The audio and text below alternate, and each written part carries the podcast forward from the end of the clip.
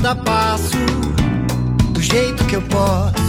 Olá, sejam bem-vindos. Eu sou o André Aloy. Eu sou o Luiz Benti. Pois é, o Luiz hoje está aqui fazendo às, às vezes um pouquinho de, de nossa Ana Furtado. Sempre Ana Furtado, né? Toda vez que o Vic não pode, eu tô aqui e às vezes com o Vic também, porque eu gosto Sim, muito de cara, vocês. Seja bem-vindo. Hoje a gente tem uma pessoa aqui que veio fotografar o podcast e ela vai conversar com a gente de vez em quando. Você vai fazer algumas interações aqui Umas com a gente. pontuações. Ana Laura Leardini, seja bem-vinda. Obrigada. Ana Laura, pra quem não conhece, ela já fotografa pro, pros Cubos desde 2010. Pois é. 2011, tipo, a maioria dos shows incríveis com fotos incríveis que a gente teve são fotos da Ana Laura. Enfim, esse é o primeiro podcast que ela tá fotografando também com a gente. Obrigado, Laura. Seja bem-vindo, então. Você encontra nossos programas no nosso ah, site, aoscubos.com, e nas plataformas SoundCloud, que é aoscubos.com.br podcast, e também, isso daí para quem tem Android, você vai ver no computador, e para quem tem iPhone, lá na plataforma iTunes, você procura lá os cubos que você vai encontrar todos os nossos 30 e poucos programas já que a gente já gravou, né? Parece que começou. Esse é o episódio 33. Pois é, seja bem-vindo então. Bom, hoje não vai ter aqui, não vai ter aquele mistério que eu sempre faço. Eu quero dar as boas-vindas ao Paulo Miklos e é a primeira vez que a gente sai da minha casa e vai invadir a casa de outra pessoa. Então, muito obrigado por ter topado o nosso convite e receber a gente na sua casa hoje. É um prazer e sejam bem-vindos à minha casa. A gente tá, quero que vocês fiquem se sentindo em casa também, com a mesma é, tranquilidade que vocês costumam fazer. Então tá bom, a gente não trouxe Doritos, devia ter trazido esqueci. Poxa, eu também não me preparei.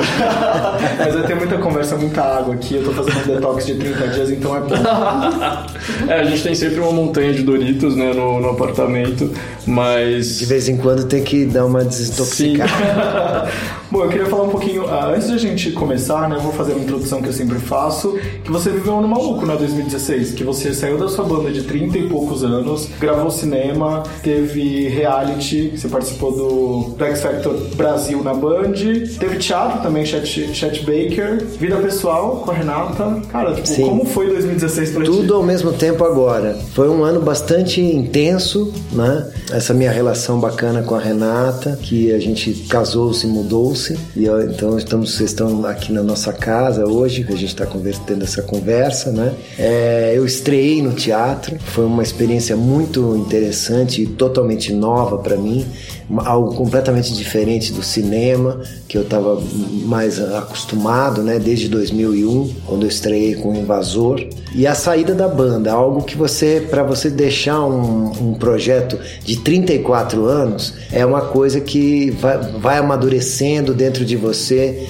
aos poucos, né? Não é uma coisa num rompante e tal. Até porque a gente nunca não trabalha assim, a gente sempre se conversou muito internamente com meus companheiros de banda, né? E dessa vez não foi diferente, então conversei com eles a respeito disso, dessa vontade, como seria, como seria da melhor forma é, para realizar essa transição, enfim, a minha saída e tudo. E assim foi. Então foi muito interessante. No meio do, dessa história teve o programa de TV, o reality, que foi muito legal. Eu adoro fazer televisão e televisão aberta, então é uma coisa assim é, interativa. As pessoas, as pessoas, você encontra as pessoas na rua, elas comentam: pô, você não deu a nota pro cara lá, você tirou o grupo X, você não sei o quê. E você, não, mas é que eles eram, não, mas você. Então é uma coisa. E é você né? de verdade, né? Não é um personagem. É você de verdade, né? É interessante. É um, é um jogo, você tá num jogo também, né? É, eu, é que eu sou de verdade porque eu, assim, é, tenho uma expectativa de eu ser um cara ruim, ruim não digo, mas é, Malvado, criterioso, vai, duro, um, um, não um jurado duro e criterioso e tal. E muito exigente, mas eu sou manteiga derretida. O cara sobe, eu já tô achando legal, já tô torcendo por ele. Porque, pô, que coragem, né? Botar a cara a tapa, subir pra cantar, pra mostrar aquele, aquele sonho, né? De cantar no palco e tudo. Então eu já começo já rendido. Então tá, a gente vai fazer uma pausa pra vinheta e a gente vai falar do seu sonho de cantar sozinho, mas lá no fim do programa, porque antes a gente tem uma bateria de perguntas, você ainda vai participar de muita coisa e a gente já volta então. A gente mora no agora.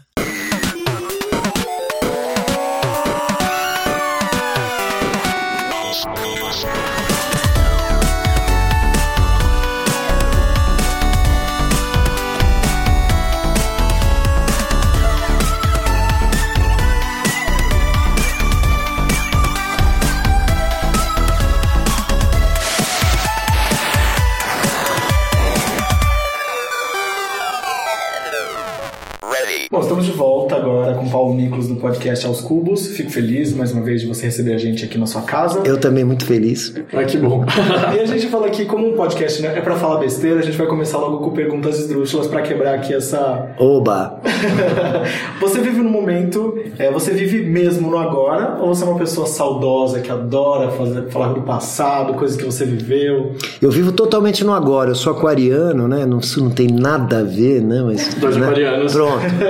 Quase, quase. Quase Quase aquariano. Eu também. Então, e então é viver o momento, tá sempre é, querendo descobrir coisas novas, né? E, e vivendo intensamente é, cada experiência, né? E, então por isso eu sou inquieto e quero ter novas experiências, quero estar pronto para quando as oportunidades aparecem, né? Eu acho que a vida da gente é, é muito assim, as coisas realmente acontecem, a- a- essas oportunidades aparecem na tua frente e, a única coisa que você tem que ter como é estar pronto para elas, pronto para se lançar, para usar do teu instinto, para abraçar é, o- essa oportunidade. E foi assim que com que eu comecei no cinema, né? A música é assim também, porque desde que a gente lançou a primeira música que eu, que eu cantei com os Titãs e foi o nosso primeiro grande sucesso, Sonífera Ilha, eu cantando.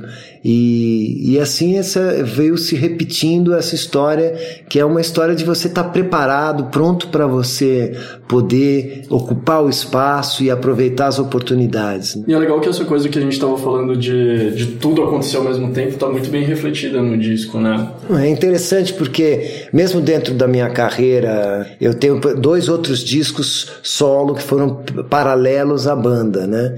Então eu já tinha uma, uma, uma atividade paralela, né? Interessante algo que eu fazia no grupo. Isso foi se, se fui aprofundando essa, as possibilidades na medida que eu fiz o, o Invasor e comecei uma carreira de ator em 2001. Já vão 16 anos e eu já fiz vários longas, fiz novela, fiz minisséries, eh, fiz eh, ficção de todas as formas, fiz curta-metragem tal. E o ano passado, finalmente, fiz teatro.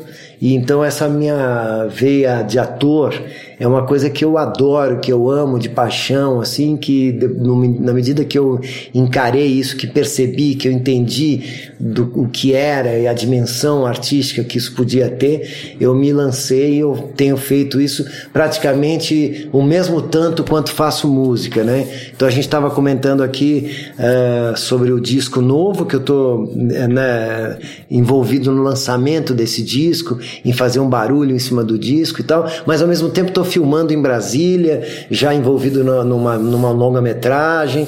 Então essa, essa simultaneidade é uma coisa que eu gosto muito, assim. E se você pudesse escolher um dom, você preferir saber voar ou mergulhar sem preocupar com a respiração? Puxa, que difícil, hein? Não daria para fazer um pouco de cada um? Não, tem que escolher uma só.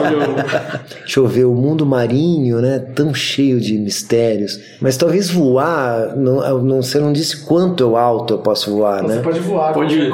Superman. Ícaro, maluco, né? Esse é- não é o limite. Sei, pô, voar, vai. Eu já voo, eu já fico voando a maior parte do tempo mesmo. Hashtag aquário, né? É, total. Assim.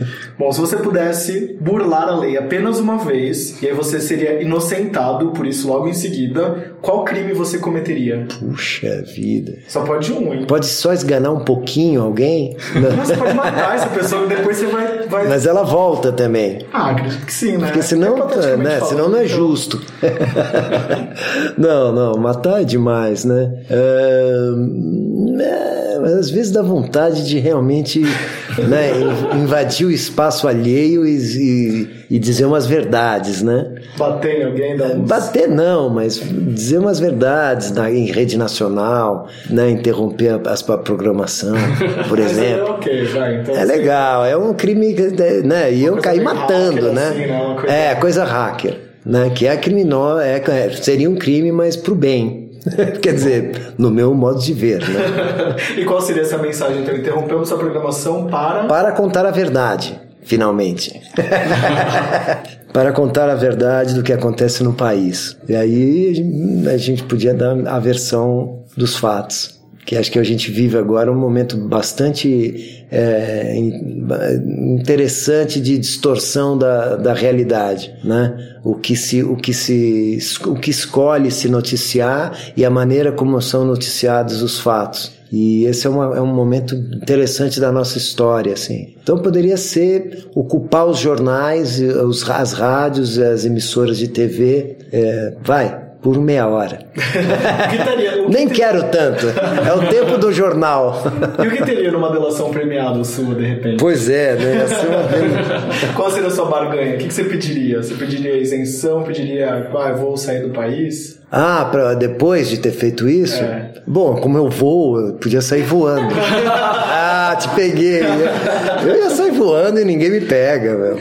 Tá ótimo. Em quem, no que ou onde você faria um risco, que pode ser azul, para deixar sua marca? Um risco azul? Onde eu faria? Puxa, faria num belo disco que eu acabei de lançar.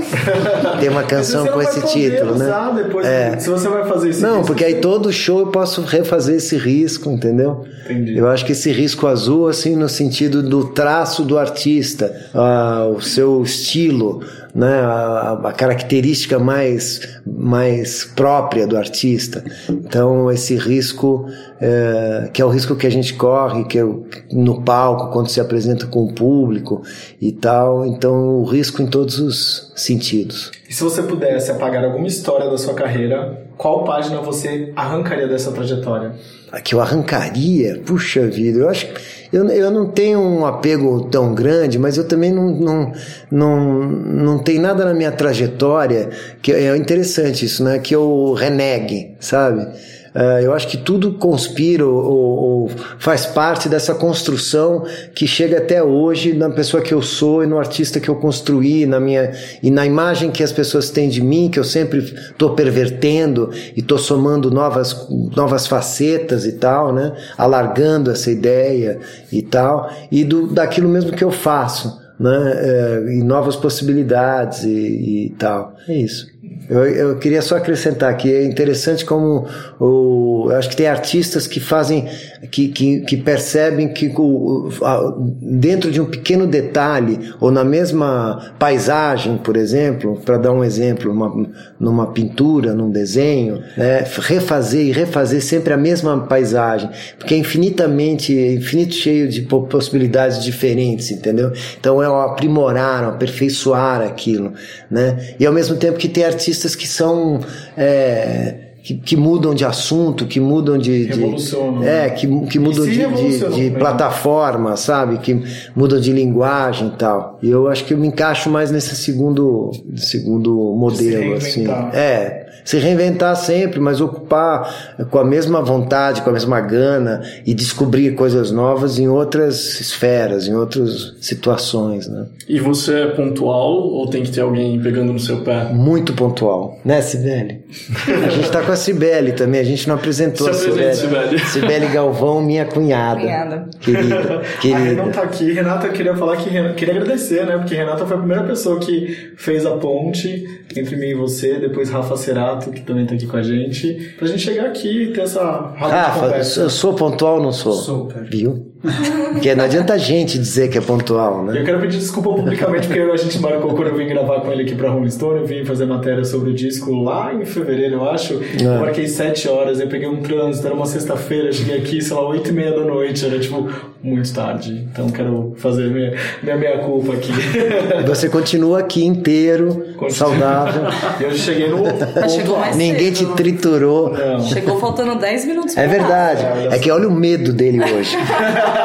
Mas eu não sou nada. Ele chegou 10 minutos gente, antes. comunicação aqui, a pessoa se perde em tudo, né? Eu não sou pessoa pontual. Então, não dá. Mas hoje foi uma jornada pra gente conseguir chegar no horário, tipo, que a gente tinha combinado, porque São Paulo, né? São É. Paulo. E aí. Aqui é longe, né? foi, foi intenso, mas É, deu tudo certo. Tem uma viagenzinha pra cá. Aqui é longe. Se você fosse obrigado a ir para um reality show, você preferiria ir pro Big Brother Brasil ou pra Fazenda? Obrigado, né? Obrigado. né? não, é, não vale falar X Factor, The Voice, nada desse de cantoria, não. Sei. Puxa vida, né? Não sei dizer. Eu acho que eu, eu, eu teria que ser arrastado para um desses. Mas qual que Vai, você vamos lá. Na fazenda, na fazenda eu, não, eu sou mais urbano. Na fazenda não, não rola muito. Talvez fosse a fazenda então.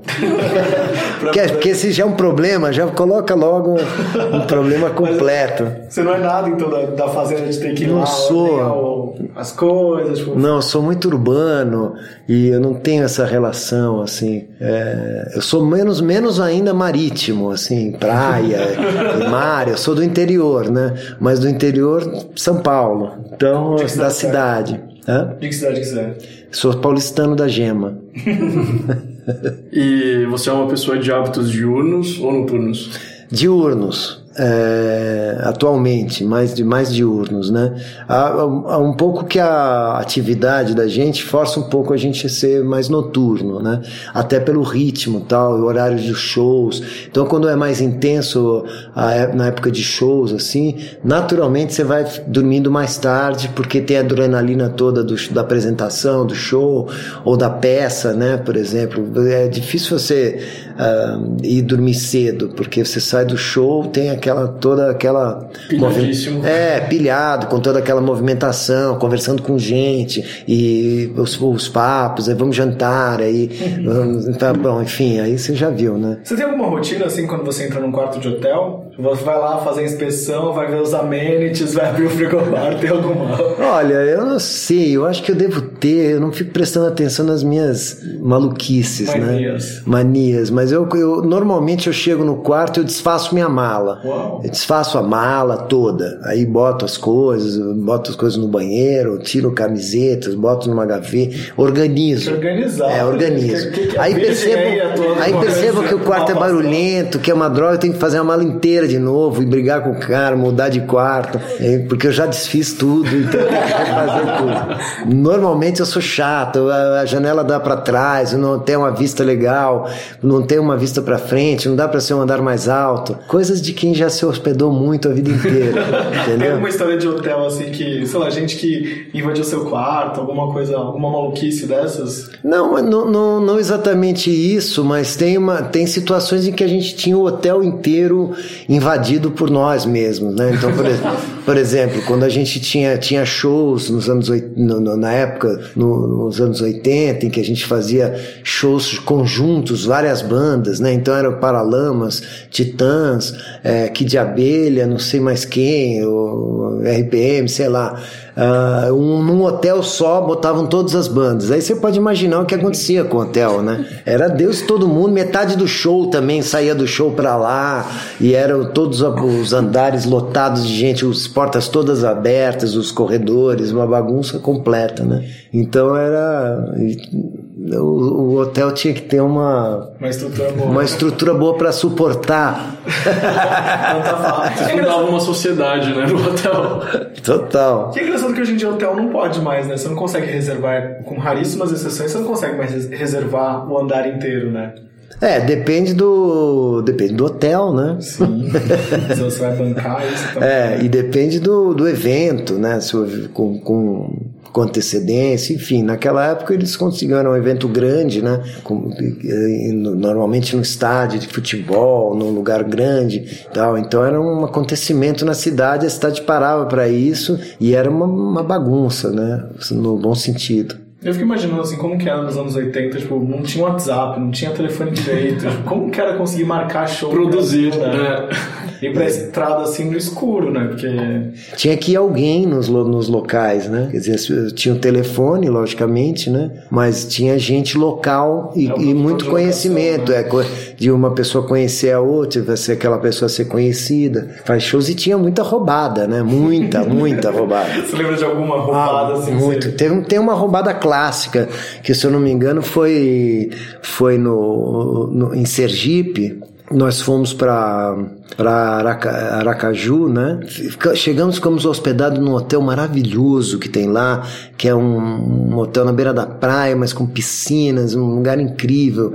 É, ficamos tomando água de coco, era, uma, era um paraíso, né? E, o, e na hora do show é, começou um zum zum zum, a nossa equipe técnica veio avisar que, olha, é melhor vocês virem olhar a, a condição do show porque tá meio estranho, assim e tal. Daí a gente, como assim, né? Quer ser meio estranho. É, como assim? O que que tá acontecendo? Fomos, foi todo mundo lá, mas muito contra a vontade, né? Sair da piscina, sabe? Poxa, ia até lá ver que show e tal. Chega lá, é um, era um cirquinho, né? E o sujeito tinha levado o som da casa dele. Eram duas caixas gradiente, assim, e um amplificador que ele achou que era mais do que suficiente. Porque afinal de contas, o que, que vocês precisam, né? E aí a gente ficou, o pessoal dos, dos técnicos do, do, do show, né, do som que trabalham com a gente, estavam horrorizados, porque o cara não fazia ideia do que era o show, né? E como é que a coisa evoluiu e ninguém avisou, e ninguém, não teve uma conferência técnica do, das necessidades, que o cara não leu o negócio que, de, de que precisava. enfim, é, enfim, tudo ótimo. A gente passou três dias maravilhosos num hotel, No hotel, incrível. mas- O show não teve, entendeu? teve show? Não, porque como é que ia fazer o show? sei lá, Se botasse um, rápido, né? botava um vinil um tocar. acústico. Não teve condição de fazer o show, aí foi um bode, lógico, teve que explicar pro público e tal, mas é, é esse tipo de, de coisa de, é, era, é muito comum acontecer. Se você não conhece com quem, quem tá Quem é produtor? quem está produzindo, quem está comprando o show, às vezes o sujeito não tem noção do que, como se faz um show, né? Do que é necessário e tal. Então, de vez em quando a gente, a gente sempre conseguiu eh, se esquivar bem dessas roubadas, né? Que era um pouco isso. Mas é óbvio que de, de lá para cá a coisa evoluiu muito, né? Aí existem as pessoas que realmente são grandes promotores de shows. Sim, já existem, né? tudo, Existem é. realmente as praças, já existem seus produtores locais, com duas agências que realmente Sim. são grandes e E para shows de todos os tamanhos, né? Grandes eventos ou, ou shows menores e tudo, sempre feitos com muito profissionalismo. Eu tenho uma curiosidade, aqui no Brasil rola ó, leilão de valor de cachê ou não? É tipo um cachê fechado e como existem com shows internacionais? Por exemplo, a T4F quer trazer, a T4F e a Move Concerts querem trazer o YouTube. E aí entra a Live Nation na negociação e eles ficam lá negociando, ficam ver quem dá mais. Não existe isso aqui no Brasil, né? Não, não. O que existe é você ter uma, uma, uma, uma coisa de comum acordo, né? Ou uma proposta mesmo comercial, né? De trazer o show e tal. Aí você tem uma, um cachê que você opera, essa coisa ela é mais ou menos é, flexível, ela é fixa, mas ela é mais ou menos flexível, depende da, Da da, casa, época, né? depende do evento, né? Depende do, da época do ano, né? E depende uma série de coisas podem fazer esse, esse, esse valor variar um pouco e tal. É mais ou menos assim. Legal. Se você pudesse reviver um artista, morto, obviamente, para uma participação especial no show dele, que ele vai ser a última coisa que ele vai fazer, quem você traria de volta? Puxa vida, hein? Ah, bom, olha, depois de fazer o Chet Baker, de viver o Chet Baker, eu gostaria muito de ouvir ele tocando esse trompete, viu? Um pouquinho, uma música só. Só uma participação, não precisava nem de participação especial. Não precisava, bastava ele tocar o trompete assim na distância que eu tô agora de você. Porque depois de ouvir toda a obra dele, estudar muito a respeito dele, ler biografias e tudo para viver o, o personagem no, cine, no, no teatro, né? Chet Baker é apenas um sopro, a peça. É, eu realmente fiquei apaixonado pela, pela, Discografia. pelo toque dele, sabe? A voz dele é impressionante também, ele um grande cantor, né? A obra dele é fantástica. E você só pode escolher um. Beijos da moça, dedos da mão ou dentes na boca. Deixa eu ver, acho que o beijo da moça é o melhor. Que Mas, de- lá- mas aí você não vai ter dedos na mão e nem os dedos na boca. Mas se a moça ainda beijar, tá ótimo. né? Pra quem precisa de dedos ou de dentes? Não precisa. E sobre qual assunto você escreveria um manifesto? Olha, eu tenho um manifesto nesse disco que é o Afeto Manifesto, que é uma canção maravilhosa que eu de parceria com a Lourdes da Luz e eu acho que esse essa é uma boa resposta. É uma canção maravilhosa que eu que, que surgiu de uma provocação que eu fiz para Lourdes. Falei, olha Lourdes, eu queria falar sobre o amor nas manifestações. Que são um ambiente de ódio, né? A gente vive uma dicotomia muito, muito pesada, né? É, E, o, e como seria o, o amor das manifestações? Porque na verdade a gente se manifesta também por amor a a uma causa, né? E, e, sei lá, uma, uma questão importante de amor ao próximo, né? As motivações são tantas e, e tudo. Vamos falar sobre o amor nas manifestações, como seria? E ela então escreveu esses versos maravilhosos ah, e, e o nome da, da canção é Afeto Manifesto. Olha que coisa bonita. Beleza. Então já tá escrito o manifesto, né? É Só Já tá pro escrito, disco é só ouvi-lo. Você caiu no gemidão do Zap? No que? Gemidão? Não caí. Não. mas eu já ouvi falar alguma coisa. É incrível que nenhum dos nossos entrevistados Mas nos é, últimos os episódios, tipo, não, não. as pessoas são imunes ao gemidão. E- tipo, eu super caí várias vezes. Eles te, te mandam gemidão, é isso? mandam, né? Tipo- Me mandam. Pô, que bom, ninguém me mandou um gemidão. Isso é, É uma reclamação, assim. É, isso não é legal, pô. Ô, mandou meu, ô, gente, pô. Me manda um fora. Como é que eu vou saber se vocês não me mandam? Então tá, você acompanha memes, GIFs, essas coisas na internet? Você é uma pessoa super conectada? Acompanho no, o- eu tenho o, o Twitter, né? E eu pra- praticamente eu vejo notícias e, e, e- e amenidades e maluquices e bestorol geral via, via Twitter, assim. Então tá, a gente tem uma pergunta né? aqui. Fora, o- fora o Facebook, né? Bom, a gente tem uma pergunta que acompanha a gente desde o primeiro programa, que é assim: qual frase você eternizaria em um GIF da Gretchen? Puxa vida. Porque é a única pergunta que sobrevive desde o episódio 1. É, uma né? pergunta muito importante.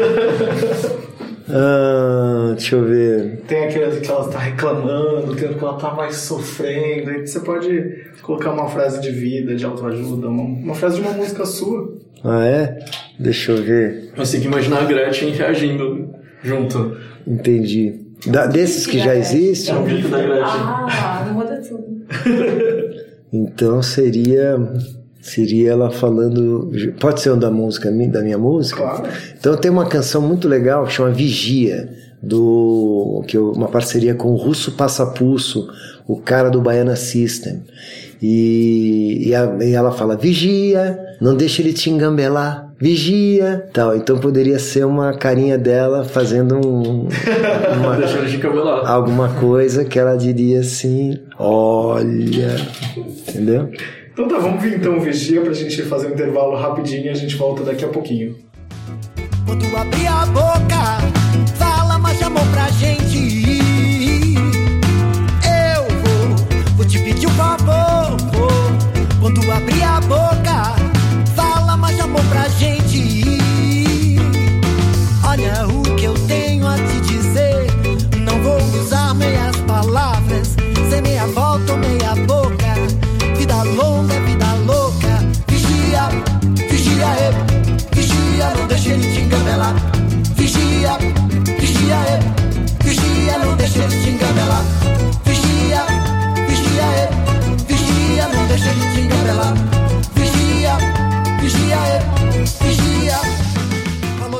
Estamos de volta e agora esse segundo bloco aqui tem um caderno que a gente fala que é caderno de perguntas. Muito popular na época que eu era criança, acho, sei lá. Anos era 90 adolescente, total, anos 90 assim. total. Coisa antiga, né? coisa Caderno. Antiga, é caderno, coisa- né? Acho que você não respondeu nenhuma, mas você me responda se você já respondeu um caderno de perguntas. Você lembra isso da sua...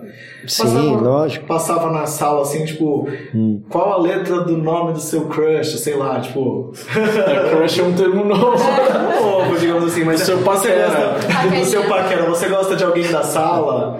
É, qual o seu prato preferido? E a gente traz um Hum. pouquinho dessa essência que é agora para o caderno de perguntas. Promete, você promete responder a todas as perguntas com sinceridade? Sim. Ah, olha, você tá Olha, ele cruzou o dedo. As pessoas não cruzam mais o dedo. É que eles não vêm, né? vocês me, de- me entregaram. Isso, o cruzar o dedo, na verdade, significa que você não vai responder com sinceridade. né? Não, Porque- não, vou, eu vou. Porque antigamente você. Pra ser sincero, tem que Eu tava brincando. Levantar a mão, tem que levantar a mão. Com a mão no assim, peito. Lembra assim, quando, você, eu quando sua mãe dava bronca em você, você falou assim, ela falou, ah, você nunca mais você vai fazer isso. Aí você colocava a mão atrás, assim, do-. É atrás isso. das costas e tipo com uma figuinha assim, falando, claro, mãe, óbvio. É isso. Vamos lá então, Vai. nome completo e apelido. É, Paulo Roberto de Souza Miklos. E apelido é uma coisa que nunca colou muito, né? Eu, então, quando eu tinha meu. Eu ficava na casa da minha tia, meu, meu primo chamava-se Paulo Augusto. Então ele era o Paulo e eu era o Beto, né? Por exemplo. Ou então quando a gente levava bronca aí era Paulo Roberto. né? Aí era, aí era obviamente um nome duplo desse. É bom para dar, dar bronca, né? Depois não tive muitos apelidos. Depois nos Titãs, como eu falei, eu falei, ah, nunca tive muito apelido. Ele falou, então vou te dar um agora. E aí ficaram numa, num brainstorm, lá e maquinando, e acabaram me chamando de Lipo.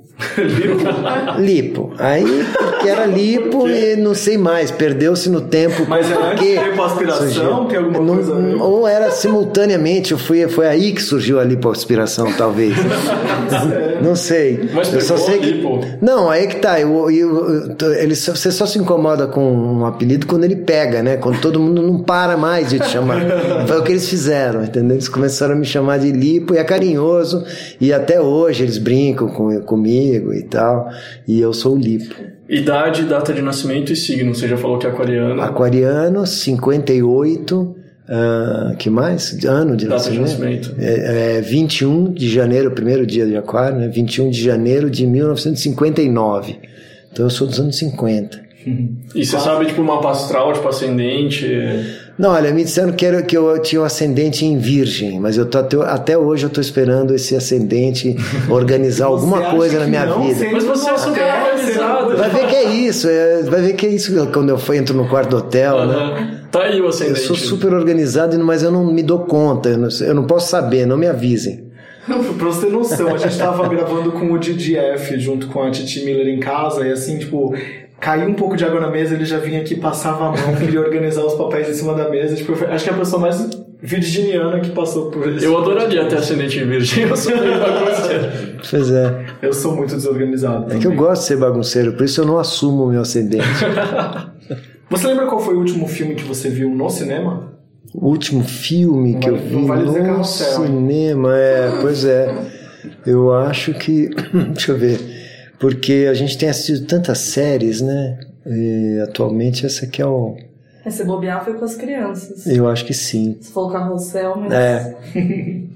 Faz um tempo que eu não vou ao cinema pra ver filmes. Eu tô louco pra ver o Bingo, né? Nós vimos ontem. é, Ah, tipo, que legal. Tem os filmes que eu quero ver. Eu não tenho os filmes que eu já vi. Cara, tem filmes que eu quero, eu quero louco pra ver Baby Driver, que eu tô falando aqui no podcast desde que lançou e não consegui ainda ver, já saiu de cartaz, estão nos cinemas qua- quaisquer da vida, mas não, É. não consegui. No colégio, você era da turma que sentava na frente ou galera do fundão?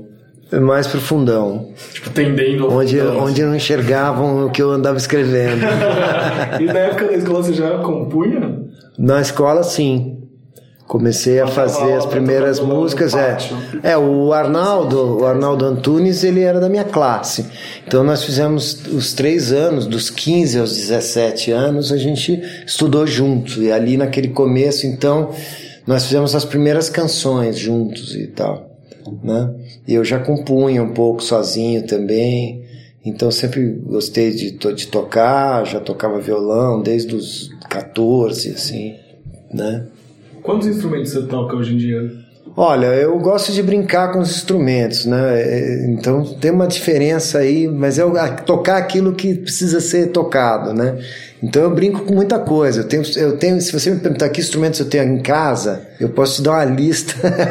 Mas que você sabe tocar. É, mas que eu sei tocar o violão, né? A flauta e o saxofone, mas a flauta transversal, que é o meu instrumento de sopro primeiro, que eu estudei e tudo, né? O violão, o piano, e então eu tenho teclados, eu tenho guitarras, é, eu tenho vários amplificadores e, e, e pedaizinhos de guitarra, que é, um- que é, um- que é uma paixão, né? uma coisa muito gostosa de ter e colecionar, porque são sons diferentes e tudo, é muito gostoso, é muito legal. Mas eu tenho trombone, eu tenho, enfim, sanfona, ah, Você tem viola caipira? viola, assim, de 10, é, tem o banjo, tem o bandolim, tem o cavaquinho, enfim. Dá pra montar uma escola de música. Sim, com certeza. E dá para tocar um. É, e tem o piano aqui. que, que, é de 1887. Uau, vou até mostrar aqui. Caramba. Ele está fazendo 130 anos, é isso? Uau. piano, gente, na casa de Paulo. É. Ele é muito lindo. Daqui a pouco eu vou abrir ele para vocês, para mostrar ele dentro. Qual cheiro te faz lembrar a infância? Hum, qual cheiro? Não sei, mas talvez o, o Nescau com gema de ovo que a minha mãe fazia eu tomar era uma coisa que me deixava embrulhado. Eu, eu saía, eu saía para a escola a pé. Era, a escola ficava a uns, acho que vamos dizer, seis quadras, vai, uma coisa Onde assim. você morava nessa época? Eu morava em Perdizes. Então eu saía da rua ali perto da Germane Bouchard, uma travessa da rua Turiaçu, e subia até a Homem de Melo, onde era a escola, né? Ah, próximo da PUC ali. E, e aí minha mãe fazia porque ela achava que eu né, tinha que ter sustância. Pô, um garoto magrelo e tal. o Antônio você Fontoura dos precisa- anos 50. Entendeu? É, total. E aí era aquela coisa assim, eu, eu, eu tomava aquilo com uma vontade, pô, nesse carro, né? Uma delícia. Aí vinha aquela gema junto. Ah, mas aí, batia, aí eu tomava é e que saía. Não sei, acho que batia. Mas não é tipo uma gemada do mal. Uma gemada do, do, de chocolate. Uma coisa louca. Enfim, eu sobrevivi, tô aqui para contar essa história. Nojo, já Talvez fez bem. tô aqui inteiro para contar essa história. Hoje você dá- Funcionou. Funcionou. Mas não faça isso. em casa, não faça isso em casa. Então você não dá a gemada. Não, não dou, não faço isso. É pras ladras de perdido, né? guerreiro. É, na perdizes, Paulo, total. Paulo, Paulo França, não, Paulo. É a quarta rua subindo da, do metrô Vila Madalena pra.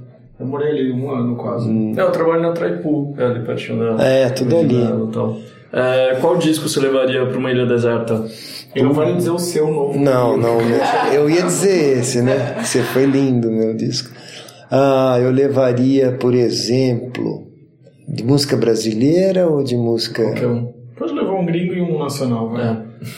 Ah, tá bom. Eu levaria, por exemplo, Gil e Jorge, de música nacional, que é um disco espontâneo e maravilhoso da música popular, com dois grandes caras, né? E da música hum, internacional, eu levaria algum, algum do Clash, The Clash, que, eu, que é uma das bandas que eu mais gosto, assim. Poderia ser o Sandinista, por exemplo, Uau, né? Ou London Calling, se gosto. eu puder levar o duplo. E você levaria em vinil ou levaria tipo um MP3? Um... Fita cassete. Não, atualmente, atualmente eu, me- eu me desprendi já dessa. é, Eu, eu tinha uma, uma conta na- no, no Spotify que era uma freemium, né? E, e aí eu não podia ouvir música nenhuma, porque não deixa, né? Você ouvir. Então, né, então eu fiquei meio fora do. Agora que eu tenho uma conta Tá pagando? que eu tô pagando, eu tô podendo ouvir aquilo que eu quero que me der na, na, na cabeça. Então eu tô muito mais próximo dessa coisa de ouvir. Você vê, a gente faz discos, eh, passa meses gravando, depois eh, mixando, depois masterizando e no fim vai ouvindo naquela, na caixinha do celular. Né? E é o que eu tenho feito.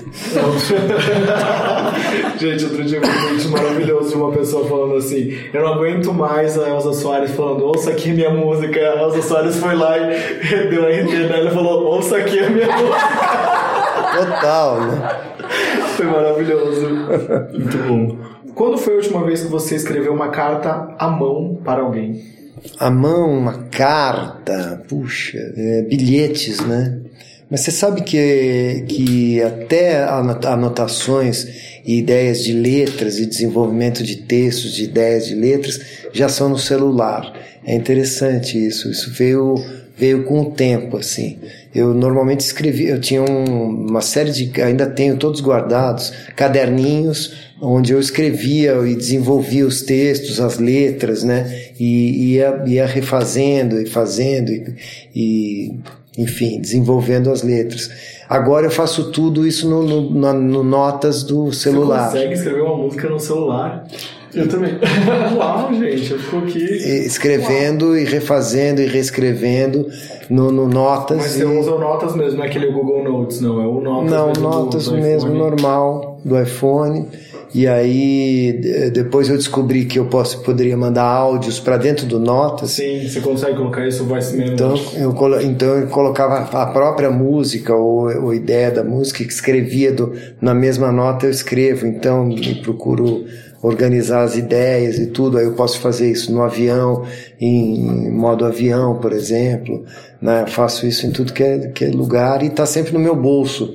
Então é uma coisa que me facilitou muito. Não tenho que pegar o caderno, cadê uma caneta, cadê tal, pela praticidade. A Taylor Swift usa, tem acho que até dois voice memos no disco 1989 que ela Tem coloca. três. Três? Olha aí. Olha, gente, publicamente. Não, tem- exatamente, ela, ela coloca no disco três, então notes dessa que ela faz, que ela compunha com o Max Martin e colocou no disco. É legal, né? Uma coisa de, pros fãs, assim, um- em que momento surgiu a inspiração. ou- É. É, é uma facilidade, legal. né? Pegar o gravador e, tipo, tá ali, você Total. vai juntando tudo. E você vai pode revisitar o andamento da, da coisa e, e dar mais um tapinha, dar mais uma, sabe, anotar uma ideia, ter com agilidade, com facilidade. Né? Você faz isso no táxi, você faz isso em qualquer lugar. E você terminou a música com o Emicida por WhatsApp, né? Exatamente. Eu, eu mandei, a- eu convidei o MC para ir até o estúdio, na casa do, do, do meu produtor, o Pupilo, que é o baterista da Nação Zumbi, é o meu produtor do disco, né? Ele tem um estúdio na casa dele, casa que ele mora com a Cel, a mulher dele, né? A cantora Cel, também minha parceira. E aí convidei o MC para ir lá, para ouvir a, a música que eu pretendia mostrar para ele. Ó, vamos compor em cima dessa. Eu já tinha uma ideia musical para gente, pra gente fazer. Então eu falei, vamos fazer um flow aqui. O que, que você acha? Vamos desenvolver em cima dessa levada aqui, tal, um ritmo. Então, tinha toda uma ideia musical. E aí ele ele de cara ouviu a música e ficou super entusiasmado, super queria tal, e começou a fazer uns rascunhos ali do meu lado, né? E aí eu, ele, a opção dele foi fazer uma espécie de perfil meu, né? Então ele começou a me olhava, escrevia, meio misterioso e E o tal. Emicida é um bom desenhista, né? Pois é, eu imaginei que ele estivesse me desenhando, porque eu quis olhar ele não deixou. Ele, e, e aí o Emicida então foi embora com a ideia, com as os esboços da letra, né? Ficamos de, de conversar depois e levou com ele um- uma, enfim, mandei a música para ele, né? Se eu, não me, se eu não me engano, mandei no WhatsApp mesmo, a música que a gente ficou trabalhando, né? A, a, a base musical, né? Daí passou-se mais um tempo, ele me- começou a me mandar uns, os, os áudios, ele cantarolando o, aquilo que ele bolou em cima da, da base que eu enviei, e, e aí teve um momento em que se eu não abro meus áudios no celular, não tinha disco, entendeu? Porque, porque já tinha, tu, ali estavam os Não tinha trechos todos, do Zap, mas tinha o disco tinha, o muitas ge- músicas. tinha o disco completo. Nessa questão de parceria, assim, ah, como que rola essa coisa do convite? Porque a gente tava falando com, com a Tulipa esses dias que ela fez meio que uma espécie de áudio convite assim para mandar para as pessoas para convidar para cantar. E hoje mesmo eu tava lembrando que a Madonna, quando ela usou um sample de ABBA numa música dela, ela teve que escrever uma carta à mão pro Benny e pro Bjorn do ABBA para eles se convencerem de mandar o sample pra ela, porque eles não, não liberavam, não liberavam, só liberaram quando ela escreveu uma carta à mão. Como que é esse approach, assim, de pessoas que você já conhece? mandou a mão dela. Sim, mandou a mão dela. Ah, como que é esse approach, assim, de pessoas que você já conhece, de não conhece, pra chamar, pra fazer parceria? Pois é, esse, esse foi um processo mais bacana desse disco, né? Foi, foi entrar em contato com as pessoas, propondo a parceria. E a resposta das pessoas super é, em- afim de trabalhar, né? Com uma super disposição de abraçar né, o, a ideia, querendo saber co- o que, como fazer e tal. Então foi muito legal. E eu administrei isso junto com o Marcos Preto, que é um cara é, fabuloso, que tem contato com todo mundo, que me ajudou, inclusive, a, a essa. Como é que faz essa aproximação, né? Então mandou dizer, falou, Inclusive foi o cara que me conseguiu. Contato com o Renato, que essa conversa tá rolando aqui por causa de Marcos Preto também. Tá vendo? Então ele é o grande facilitador e tá por trás, tá por trás de nove entre dez encontros da música É o brasileira. dealer da música brasileira. É o cara. O dealer dos encontros. É, é o cara, né? E aí, então, muitos deles aconteceram dessa maneira, né? E aí foi muito legal, porque, por exemplo, pra, pro, pro Erasmo Carlos, eu enviei uma letra, ele pegou essa letra e, e expliquei a ideia da letra toda, ele pegou essa ideia de letra, desenvolveu da maneira dele e fez um, um, um rockão e me mandou. Eu peguei aquele rockão e fiz um samba rock a lá Erasmo do- e, e, enfim, essas transformações, essas idas e vindas que foram para chegar no, no, no versão final que está no disco, né? Foram desenvolvimentos para chegar nessa versão como tá, como é hoje, né? E aí teve coisas muito muito bacanas, por exemplo, a música, então é, eu estava explicando essa do do Emicida, né? Fiz isso com a Lourdes da Luz também, eu levei um baião para ela, falei, olha, essa coisa do rap, canção, vamos ver se a gente consegue fazer um rap canção, tem a ver o, o baião é uma coisa que tem a ver o repente, né? É muito próximo do, do do rap, do, da coisa do ritmo da poesia, né? Tá tudo a ver, tal. E aí começamos a trabalhar em cima disso. Então saiu uma canção híbrida. A Lourdes também me mandou por WhatsApp várias partes diferentes. Depois ela se emocionou ouvindo junto o resultado final. Falou: "Vô, você usou tudo. Eu falei: é, mas era tudo tão bom e, e, é- e é- tem a ver com, com o, o gênero, né?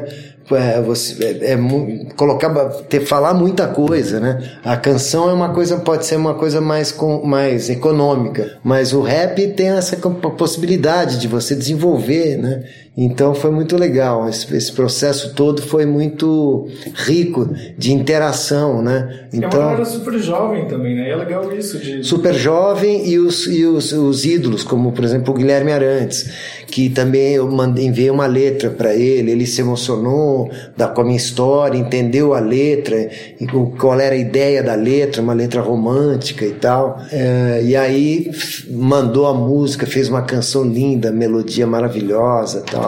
Então eu fiz música e propus música e, e- e enviei letras, fizemos de todas as maneiras música nesse disco, né? Sempre com muita alegria e, e- em sentir que os parceiros estavam tão animados em trabalhar junto. E eu lembro que nós- na nossa conversa você falava assim: Ah, mas eu não vou te contar isso porque eu não sei se lá na frente vai rolar. Então acabou tudo rolando, né? Rolou tudo. É, foi muito legal, assim, porque, inclusive, você vê, parcerias são coisas que, que dependem de muita intimidade, né? Tem gente, tem parcerias que a gente sabe a vida inteira, né? É, sei lá, Tom- Jobim e Chico Buarque, né? Ou Vinícius de Moraes. Tá aí um cara que teve dois parceiros e mó, mó ciumeira, né? Entre os parceiros, que diz que o Vinícius tinha muita ciúme do, do Chico, né?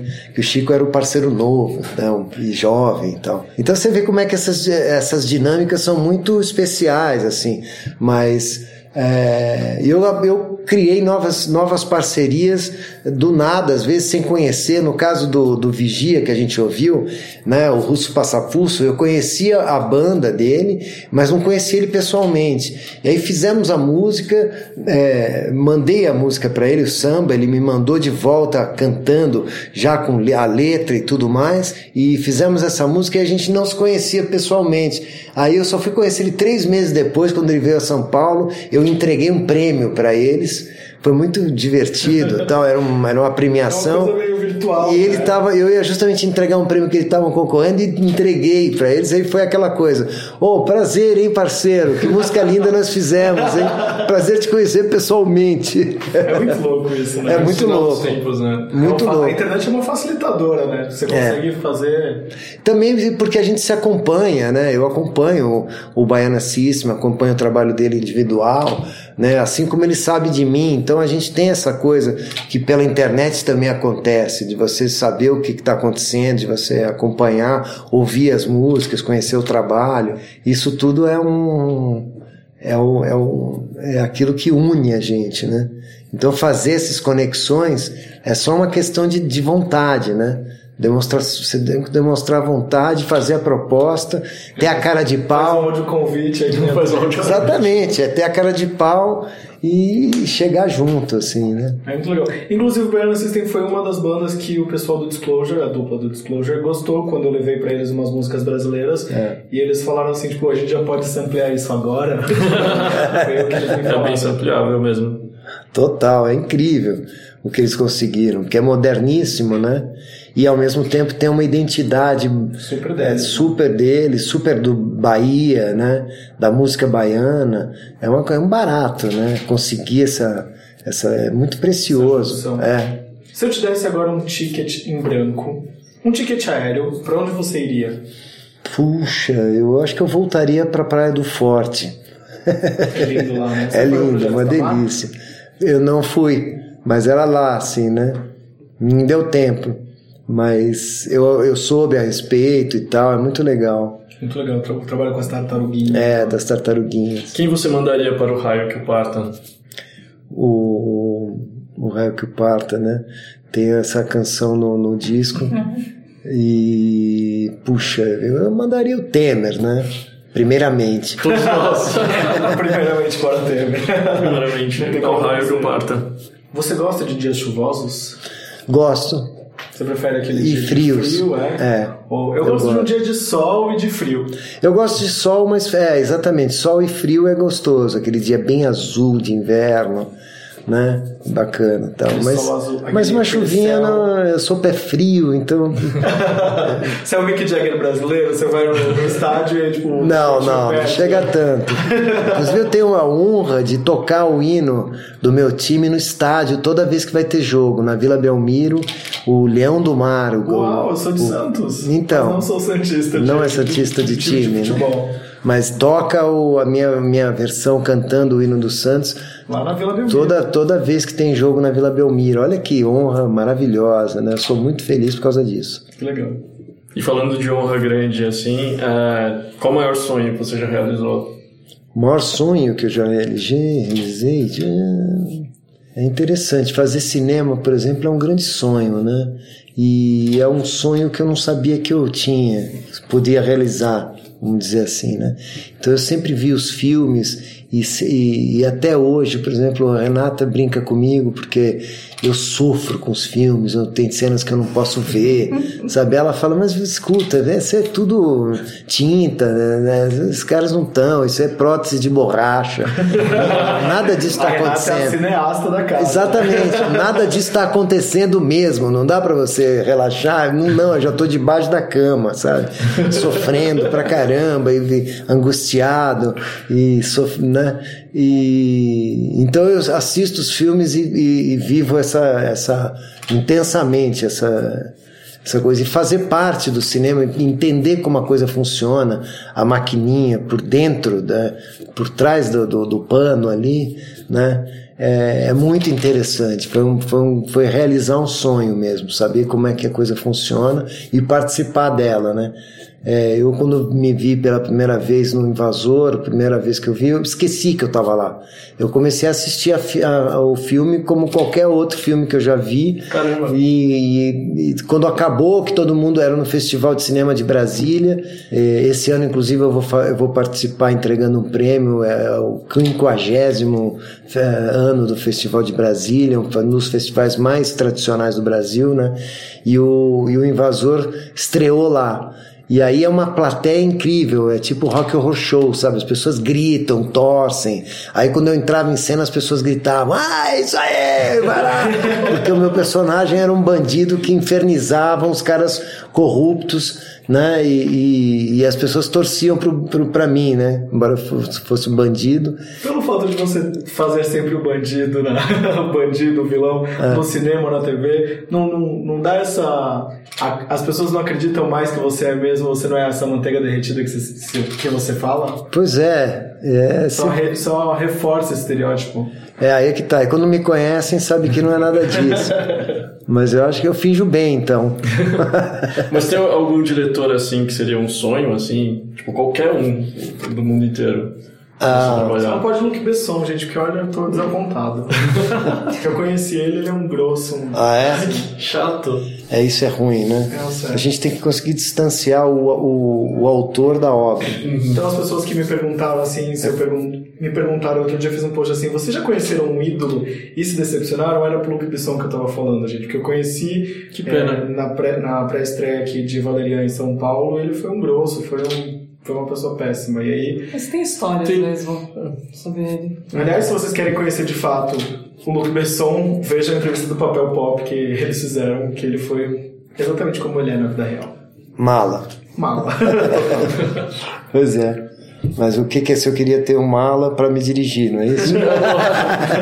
Se eu pudesse escolher um mala. Hoje ele pra você sonha assim em trabalhar. Ah, puxa vida. Olha, tem uns filmes argentinos tão bacanas, né? Aquela coisa menor, mais, mais tipo é, drama, né? Muito bem costurado, bem feito, com uma coisa sen- sensível. Por outro lado, fazer um filme de, de ação bacana, desses ah, de, de Hollywood e tal, né? É tão interessante, né? Eu vi o, o Santoro fez aquele, o, como é que é? O 300. 300, né? E é bacana você ver um, e, e dá dá uma dimensão pra gente, né? Você vê um ator brasileiro que você conhece bem, você viu os filmes dele, Bicho de Sete Cabeças, sei lá, a trajetória dele, né? E de repente ele tá dentro de uma, de uma, uma estrutura, de uma, uma situação, né? É, é muito interessante viver essa. É interessante ver isso acontecer e viver seria uma coisa interessante, tá aí uma coisa que eu gostaria. Fica o recado. Um sonho grande demais. Né? É sonho, gente, Você tá? está aqui, produtora de cast internacional. Pum, já vou, já vou fazer. são as ligações? Você tem memória boa? Olha, eu tendo a achar que não, mas eu tenho. Mas eu, eu não confio. Não muito, né? É, não, nem um pouco. Mas eu fiz teatro e fiz show. Eu só esqueci uma vez uma música no show, no segundo show. Sério? Mas não, isso acontece de, também. é, na estreia, normal, isso acontece. E mas sabe aquele branco que depois você não sabe mais? Dá um branco que aí esse- você começa a dar um tempo, aí você Aí tenta dar uma disfarçada. um TP ali pra... É, pois é, mas é que se você colocar o TP, você nunca mais tira, né? É um problema, você, você não decora mais nada. Se você tiver as letrinhas passando na tua frente, você vai ler o resto da sua vida. E tem uma série de artistas que faz, só, só funcionam com TP. É muito confortável, mas você não decora mais nada, né? Então eu prefiro esquecer de vez em quando, mas. Público, E depois a- público cantar. É, e depois eu fiz a peça, né? E a peça era uma paura pra mim, porque assim, dá um branco, é, como faz, né? Não tem música, não tem, não tem acompanhamento, não tem nada. É você no silêncio e a história que você está contando. Então, Ponto eletrônico aqui. é, o ponto, né? Que era aquele cara que ficava na beira do palco, né? Dentro de uma, num buraquinho e soprava, né? soprava o texto. E qual foi o show mais inesquecível que você já assistiu? Tem algum? Que eu já assisti? Ah, puxa, tem, tem shows bem, bem legais, né? Olha, eu vi, por exemplo, um, um- eu vi o show do Gilberto Gil, Refavela, no, na época né, do lançamento do disco. Eu bem moleque, assim. E era no, na PUC, no Teatro da PUC, no Tuca, né? É, aqui em São Paulo uma energia, o show fantástica, assim. É um, é um negócio assim que o Gil tinha uma interação com o público, né? É, grande da gente cantar as músicas todas e fazer o público cantar todas as músicas. Então era um negócio louco que você dançava e cantava o show inteiro. Você saía de lá com uma, Uma energia uma energia, com um barato, uma banda gigante, um ritmo. Ele tinha acabado de vir da África, fez aquele di- disco que é um disco muito rítmico e dançante, ma- maravilhoso, tal. Esse foi um dos grandes shows assim marcantes, né? Mas teve outros, por exemplo, tinha shows no, no pátio da minha escola, né? É, eu estudava no colégio Equipe E o Serginho Grossman era o cara do Grêmio, que, que, que fazia É os shows dos shows, né? dos caras dos shows. Né? Então teve shows, por exemplo, Hermeto Pascoal com a banda dele. É, um show de, sei lá, três horas, né? Ou mais e tal, e depois disso ele descia do palco com o saxofone, outro com, com sopros e tal, uns três ou quatro músicos, e ia, ia no meio do público, ia levando o público para fora do teatro, saiu todo mundo no meio da rua, e a, do lado tinha uma, uma, uma igreja, né? E a gente ia para a escadaria da igreja e eles tocando e eles ficavam mais uma hora lá fora tocando, improvisando na, na igreja e todo o público que saiu do teatro juntos em volta, ninguém ia embora, né? Ouvindo. Então são momentos assim de, de compartilhar a música muito especiais, né? Isso que é de fato compartilhar a música. É, e a gente... é, pois é. Você falou aqui que tá assistindo muita série. Que, que, qual foi a série que você assistiu ultimamente você falou, cara, recomendo, assim, é a coisa mais legal que eu tenho visto? Putz, qual foi mesmo? um, Qual? Que a gente ficou internado aqui? é, que, fala aí, Lé. Foi Game of Thrones, que eles não Ah. conheciam e eu falei, ah, vamos Game ver. of E aí, Thrones. enfim, perdi minha irmã e o Paulo para todo sempre. Mas, A gente teve que começar a ver desde o momento em que a gente nunca tinha visto. Então, para alcançar o, onde eu, o, o momento em que está agora, né? Dos, dos novos. Então a gente viu desde o princípio, né? Mas ahn, E Vikings, né? Vocês estavam Vikings a gente viu, porque a gente viu a rainha Joana, né? Como é que era o nome daquela? Da, um espanhol. Então a gente passou os últimos meses na, na, na era medieval.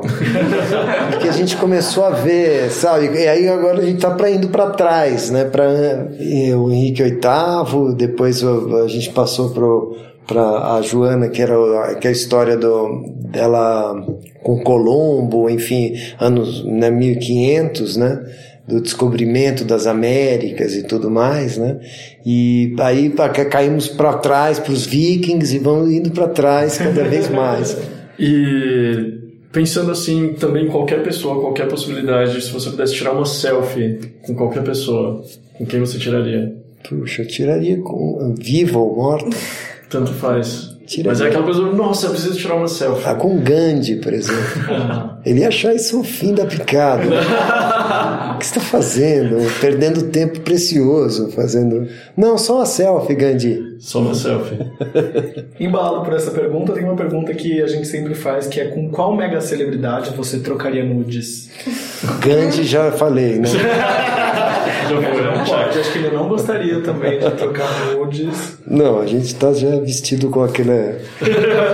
Coloca o celular por baixo. né? É, ah, qual celebridade? É uma mega, assim. né? Não, né? Ah, Rihanna. Ah, você que provocou. Gosto, não? Você falou que eu podia escolher. Qualquer uma, ela é maravilhosa. Ela fica meio assim, ah, meu Ela é Deus. uma resposta. Ela é uma resposta É, recorrente, resposta, né? É, né? Eu imagino. Não, né? É o sonho É de. É, eu imagino. Você falou uma big gigante, né? É geralmente Rihanna, Ryan Gosling, Rihanna, Ryan Gosling. Aqui no Brasil caiu o Calum Raymond também, né? Ah, é. Também. Resposta Eu tenho um. Ah, Não nudes.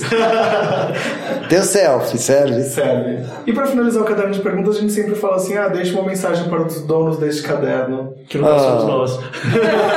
Bonitinho, aquele que você escreve no Você caderno. escreve, deixa uma Deixa uma mensagem pra gente. Olha, com carinho, eu respondi essas perguntas muito bacanas e espero ter agradado porque falei do coração. Ah, muito obrigado, a gente que agradece. Obrigado. O que, que a gente vai ouvir? Com a letrinha bem redonda. Você tem uma letra bonita ou não? Não, péssimo. letra de médico? Letra de médico, horrível. Mas é bom para assinar, né? Porque atualmente a gente só escreve só assinatura, é uma coisa irreproduzível. Maravilhoso. O que, que a gente vai ouvir agora, então, para ir pro intervalo? Vamos ouvir agora Vou Te Encontrar. É uma canção que o Nando Reis escreveu para mim, especialmente para esse disco. A gente vai ouvir agora Eu Vou Te Encontrar, que é de autoria do Nando Reis e que tá no último disco do Paulo Miklos. A gente já volta. Vivo como você quer, nas ondas do mar, nas pedras do rio, nos raios de sol, nas noites de frio, no céu, no horizonte, no inverno, verão, nas estrelas que formam uma constelação. Vou te encontrar.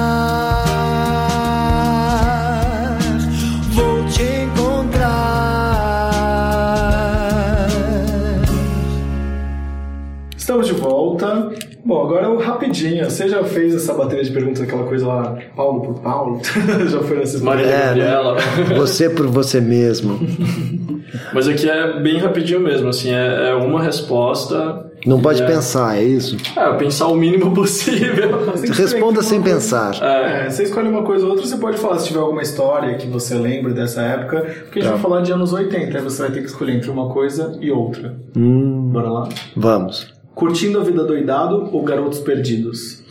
Putz, garotos perdidos curtindo a vida doidada. Caça Fantasmas ou Exterminador do Futuro? Ah, caça-fantasmas. Você chegou a ver a nova versão? Vi. Gostou? Gosta das meninas, né? Sim. As caças fantasmas. Achei divertido. Mas não. Mas o primeiro tem aquela. Sei Apego, lá. Né? É, tem aquele apego. Vocês ouviram O aí clássico, estilo, né? Do, Do ursinho. ursinho. O ursinho, passou por aqui defendendo a casa e a região toda. O ursinho que é incrível, ele é muito Que fofo. raça que ele Um é? pequeno grande cão. é, tá vendo? Fica falando dele. Ursinho, ó. Que raça que ele é? Ele é uma mistura. Na, na verdade é um vira-lata, porque ele é uma mistura do- de. ah, como é que é? Lhasa com o Lulu da Pomerânia. Que fofo. Olha só. Por isso ele é esse gigante. A Hora do Pesadelo ou Cemitério Maldito? Não sei. Eu acho que eu não vi nenhum desses dois. Será que eu vi? Eu não sou muito dos filmes de terror. Cassino do Chacrinha ou Globo de Ouro? Ah, o Globo de Ouro era o chique, né? Assim, o cassino do Chacrinha era mais o, o, o- o dia a dia, era o trampo, assim. Toda semana bater ponto no cassino do Chacrinha.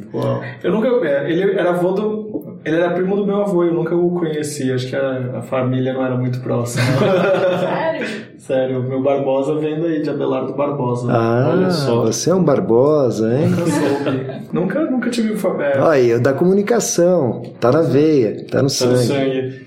Alf o E Teimoso ou Família Dinossauro? Boa, que competição dura, hein? Família Dinossauro, vai. Bozo ou Fofão? Putz. Fof- Bingo, né? É, fofão. Fofão, eu conheci o Pessini, que é o cara do Fofão, né?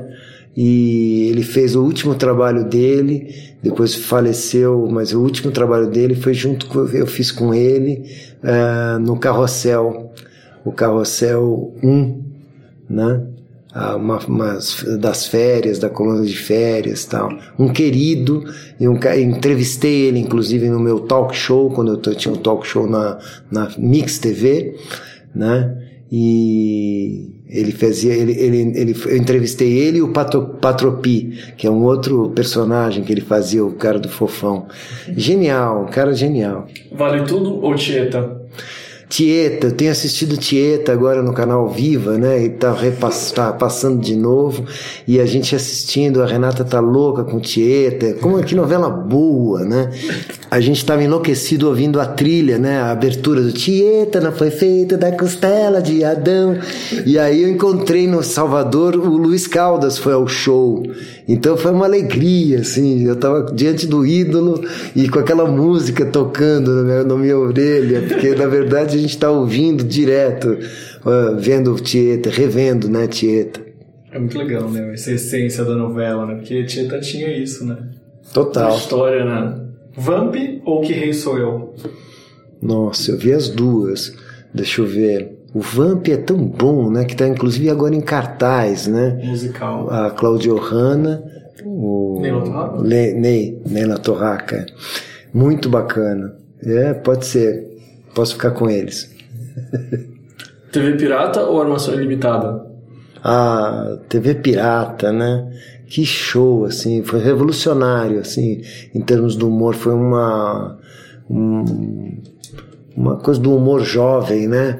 É, eclodindo, assim, muito legal. Agora a gente vai falar um, um pouquinho de assuntos inspirados nas suas músicas. É a segunda bateria, né? De rapidinho. Passei pela primeira? Passou, Ufa! parabéns. Nossa, meu. Céu ou inferno? Céu ou inferno? Um pouco dos dois, né? Pode ser? Negociar? Purgatório, né? Umbral. Sorrir ou chorar? Ah, de novo, é importante é, o verso do, do, do Emicida, né? É importante rir e chorar, né? É, de qualquer forma, sempre rir, como dizia outra canção, né? sempre rir, sempre rir. Pra viver é melhor sempre rir. Carta ou e-mail? Melhor mensagem, né? A gente tem que ser né? sucinto, né? E eu nunca fui de grandes textos, não. Escrever cartas tal, né? A carta é bacaninha que você pode botar coisas dentro, né? Daquele do envelope, fotos, coisas. Pô, uma coisa tão bacana, né? Mas não se faz mais. Você- bom, hoje em dia você coloca, digitaliza e manda no e-mail. Banho de mar ou de rio? Ah, de mar, delícia. Tomei um banho de mar semana passada e eu não sou muito marítimo, como eu já disse aqui, mas é dá uma dá uma limpada, é uma coisa maravilhosa, energizada, né? com certeza. E de rio também. Rio é muito gostoso. Queria ter mais oportunidades de ir. Convidem-me. Tem algum rio que você recomenda? É, pois é. Não, olha, eu tive agora, eu fui a Manaus e foi feito lá uma um- uma finalíssima de bandas e tal que eu participei, várias bandas de Manaus e era num restaurante flutuante no Rio Negro. Bárbaro, experiência, experiência muito legal. O palco também era montado junto, tudo boiando. Sensacional. É, um, é uma experiência muito legal. O pessoal, obviamente, pulava, mergulhava no, no rio e tal, mas aí tem lanchas, tem, é uma coisa muito bacana. Assim. Raios de sol ou noites de frio? Hum, noites de frio, bem gostoso. Amor gostoso é aquele que se entrega ou se recebe? ah, eu acho que ah, tem uma via de mão dupla, né? Eu acho que quanto mais gostoso a gente entregar, mais gostoso a gente recebe. Destino ou é vida feita de escolhas? Você acredita? Ah, eu acredito que a vida é feita de escolhas. É, que a gente é tá dono do nosso destino, a gente é dono do nosso destino, né? Ao mesmo tempo eu estava dizendo aqui no começo, a gente tem que estar pronto para quando ah, o destino coloca alguma coisa no, nossa, no nosso caminho, uma quando as oportunidades aparecem. Ao mesmo tempo essas oportunidades acho que têm a ver com aquilo que a gente está plantando, que é do que a gente já fez, são desdobramentos daquilo que a gente já fez, embora a gente não nem perceba no, no momento. Pode ser uma coisa que pode parecer fora da curva, do, do- uma coisa que não tem a ver com você, mas é- são coisas que eu acho que, que você faz por merecer. Elas, elas vêm, elas aparecem e tal. Então eu acho que é a gente que faz o nosso destino. Copo meio cheio ou copo meio vazio?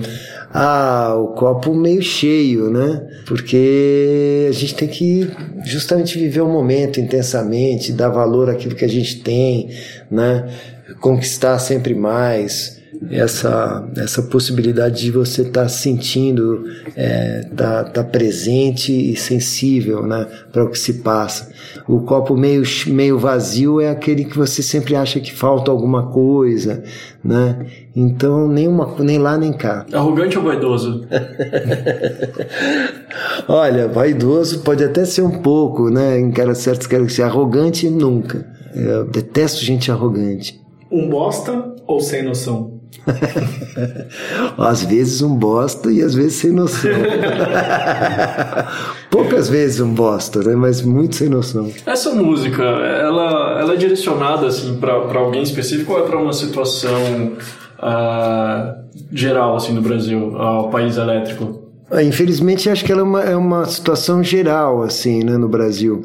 Porque eu fiz essa brincadeira contando pro Erasmo o que que eu, onde eu queria chegar e de onde é que eu parti com essa ideia, né? Eu li uma, uma matéria que dizia que o, o cai no Brasil 50 bilhões de raios. É o lugar que mais cai raios no, no mundo, no planeta. Então eu falei pro Erasmo, Erasmo, o, sendo assim, o Brasil é o país mais elétrico do mundo, já começando a provocação, né?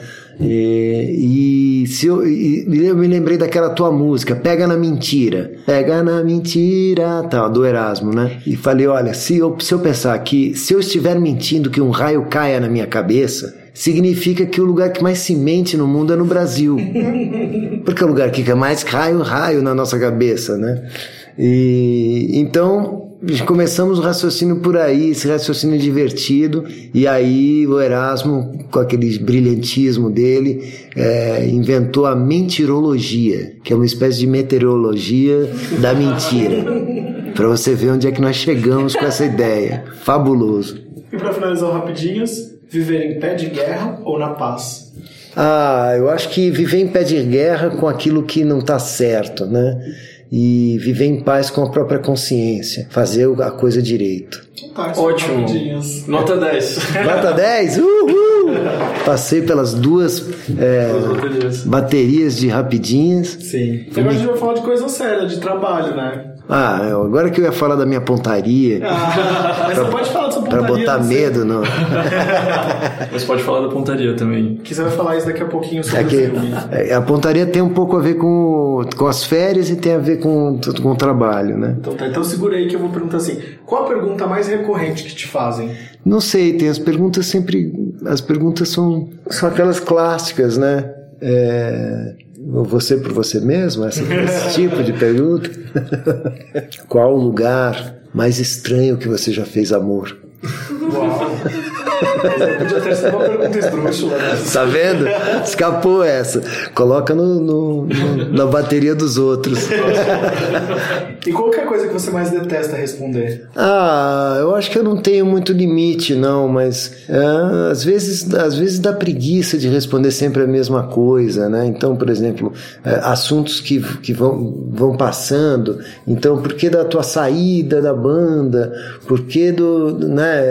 Sei lá, chega uma hora que você fala tanto a respeito de uma coisa e, tu, e tá certo, você tem que responder a respeito disso, mas às vezes dá, dá um cansaço. Eu acho que você tem que se policiar para responder e responder francamente sempre, até porque acho que a gente avança não, é uma espécie de terapia, sabe? Eu acredito nisso. Acho que enquanto eu estou falando aqui com vocês, eu estou reorganizando o meu raciocínio, estou contando as histórias de, de outra maneira, a mesma história, revisitando isso à luz de um outro contexto, né? E isso vai, a gente vai avançando nisso, contando cada vez maior a mentira, por exemplo, né? Dilapidando isso para ficar uma joia, a mentirologia, uma, uma coisa contra qualquer dizer, é, desmentido, né? Você está trabalhando agora divulgação do seu mais recente disco, A Gente Mora no Agora. Já está é, tá pensando no single? Como é que funciona para ti essa, essa cronologia de trabalho? O, em relação ao disco, né? Eu fiz esse disco como fiz todos os outros na minha carreira, né? Assim, é um álbum completo e eu tenho um desejo grande. Eu ainda ouço música assim, quando eu ouço, eu ouço música, quero ouvir aquele álbum do artista inteiro. Acho que esse é, esse grupo de canções que mostram o artista naquele momento. Pô, eu gosto de ouvir cada canção é, desvenda um pequeno trecho importante a respeito de um todo, assim, do que é o artista naquele momento e tal. E eu adoro álbuns clássicos, né? A gente até falou disso aqui, é, álbuns que são importantes pra gente e tudo mais. É, nesse sentido, então, eu tô, eu tô dando ênfase a uma, a uma canção de cada vez, né? Pro, pro, nesse disco novo. Então eu fiz uma coisa muito divertida que foi visitar todos os meus parceiros e criar pequenas pílulas, pequenos videozinhos curtos, eu mostrando, mostrando, tá no meu canal do YouTube, eu mostrando para cada parceiro como ficou a nossa música. E eles estão ouvindo pela primeira vez a música pronta, né? Porque a gente mostrou, conversou e tudo mais. Depois eu continuei fazendo o disco e aí fiz, cantei, foi arranjada a música, foi mixado, blá blá blá. Então eu chego com essa com a música pronta para ouvir. E aí é muito divertido o encontro, a reação de cada um a conversa tal. Então é uma maneira de você manter o, o público atento sobre as canções para ter um todo, visitar todas as músicas do disco, né? E aí eu, em, uh, saímos com o primeiro single que é a música que abre o disco, que é o, a, a Lei desse Troço parceria com o Emicida, que foi a primeira que nós ouvimos aqui no podcast, né? Depois agora o Vou, Vou Te Encontrar, que é a canção composta pelo Nando Reis, especialmente para esse disco, ouvimos também, né? E, e aí sim vamos, pretendo ir desvendando essas músicas, mas vocês podem ouvir em todas as plataformas o disco como um todo, que é o que eu recomendo. E não tem nada específico. Você não sabe ainda qual vai ser o próximo single, já sabe. Por enquanto não, porque eu acho que depois do, do, do Vou Te Encontrar, tem uma coisa natural das pessoas, ou das, ou rádios, ou, ou, ou da, do, do, das pessoas que podem é, divulgar esse trabalho, de sentir um pouco o termômetro de como as, Vai fazer sucesso, né?